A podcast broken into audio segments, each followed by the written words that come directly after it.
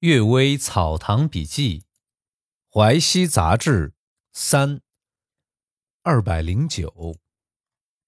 妖物为火器。我家乡出产枣子，用车辆运到北方供应京城，用船只运往南方供应各省。当地人啊，都以种植运输枣子为职业。枣子还没有成熟时，最怕雾气，雾气渗透枣子，枣子。就又干又皱，只剩枣皮和枣核。每当雾气升起的时候啊，有人在上风堆积柴草燃烧，烟气一浓，雾气就消散了。有人用鸟枪不断的攻击，雾气散得更快。这原是阳气旺盛，弥漫的阴气就会消散。凡是妖怪啊，都害怕火气。史松涛老先生说啊，山西、陕西一带。每当山中的黄色云气散发时，就出现大风冰雹，伤害庄稼。用大炮去轰击，有时掉下像车轮般大的蛤蟆。我在福建任督学时啊，有时啊，山魈夜间在房顶瓦片上行走，发出咯咯的声音，碰到军营大门放炮，就急忙慌乱地逃走，一下子就悄无声息了。鬼怪也是怕火气的。我在乌鲁木齐时，曾用枪击恶鬼，恶鬼就不能再恢复到原来的形状，因为妖怪鬼魂都属于阴类的缘故。第二个故事，胡招坠。董秋元说呀，东昌有位书生，晚上在郊外行走，忽然看见一所大宅子，十分高大华丽，心中想，这是某某家的墓地，怎么会有这所大宅子？大概是胡经变化出来的吧。他熟悉《聊斋志异》中青凤、水仙等故事，希望自己也有这种机遇，就故意磨磨蹭蹭不肯离开。不久，有马匹、车辆从西边过来，车马之上的人们都衣服装饰十分华丽。其中一个妇人揭开窗帘，啊，对着书生说：“这位郎君就很好，可以请他进去。”书生看到车子后面坐着一位少女，美丽的像天仙似的，就高兴的不得了。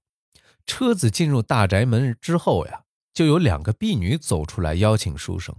书生既然已经知道这些是狐精，也不再问他们姓名门第，就跟着进了门。看不到主人出来见面，只是招呼供应十分周到，酒菜十分丰盛。书生等着做新郎。心里东想西想，忐忑不安。到了晚上，音乐声响，十分热闹。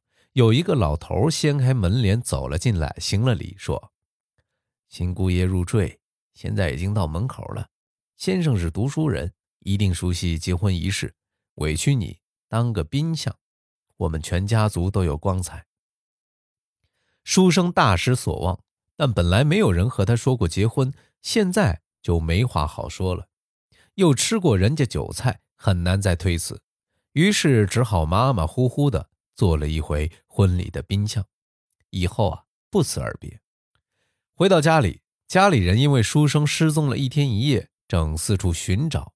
书生愤愤不平的把自己的遭遇讲了出来，听到的人都拍手大笑，说：“这不是胡精戏弄你，是你自己戏弄自己。”接着呀，我也说了个故事。有个叫李二魂的人，穷得活不下去，就到京城谋生。路上碰到一位骑驴的少妇，李二魂趁着同他说话时，趁机悄悄地同他调笑。少妇不回答，也不生气。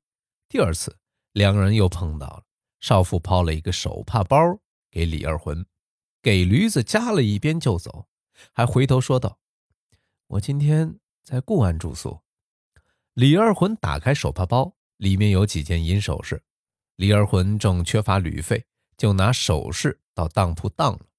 这银首饰恰好是当铺昨夜失窃的东西，于是李二魂被毒打了一顿，并屈打成招，自认是偷盗，这才真的是狐精戏弄啊！董秋元说呀，他不去调戏少妇，怎会到这个地步呢？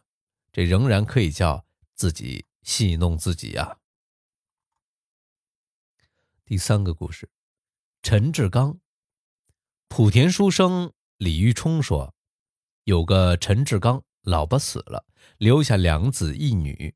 过了一年多，陈志刚又死了，家中留下几亩田、几间屋，都被兄嫂占了去。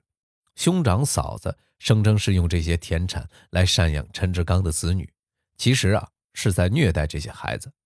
不久，人们听到房屋后面每晚都有鬼魂哭泣，邻居早就看不惯他兄长嫂子的所作所为，心知啊那鬼魂是志刚的鬼魂，就爬上房顶喊道：“你为什么不作怪去害你兄长？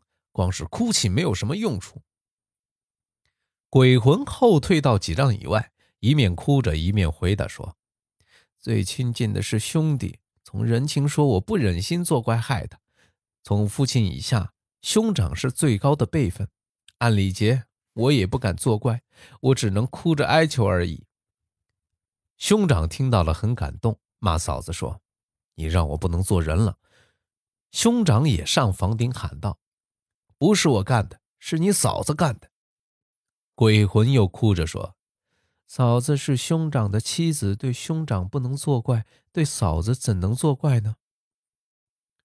嫂子惭愧的不敢走出来。从此啊，兄长嫂子就善待陈志刚的子女，鬼魂也不再来哭了。假使兄弟之间碰上有矛盾，都像这鬼魂一样处理，还有家庭内部的争斗吗？最后一个故事啊。醉汉跳井。魏老太是堂侄于纯的奶妈，她的丈夫好饮酒，整天喝得醉醺醺的。有一天晚上，这醉汉关上门走出去，大家都不知道他到哪儿去了。有人说，在隔壁菜园水井边有双鞋子，仔细一看，果然是醉汉穿的。再看看井里，醉汉的尸首也在里面。大家说，菜园的围墙并不矮。这醉汉怎么能跳过去呢？而且啊，要跳井又何必把鞋子脱了呢？都感到大惑不解。去问看守菜园的人，那人当晚出外卖菜没有回家，家里只有妻子带着小儿子睡觉。他妻子说，那天晚上听到围墙外面有两个人邀请客人的声音，接着又听到拉拉扯扯挽留客人的声音，又听到轰隆一声。好像有人从墙头上跳下来，说话声就已经在墙内了。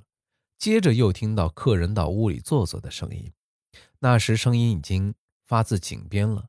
不久又听到催客人脱了鞋子上床的声音，最后扑通一声，就再也没有声响了。这个地方本来就有许多鬼魂，那守菜园人的妻子也不当一回事儿，没想到是醉汉掉到水井去，大概是淹死鬼。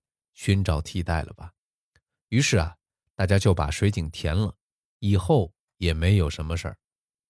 今天的《阅微草堂笔记》就为大家读到这里，晚安。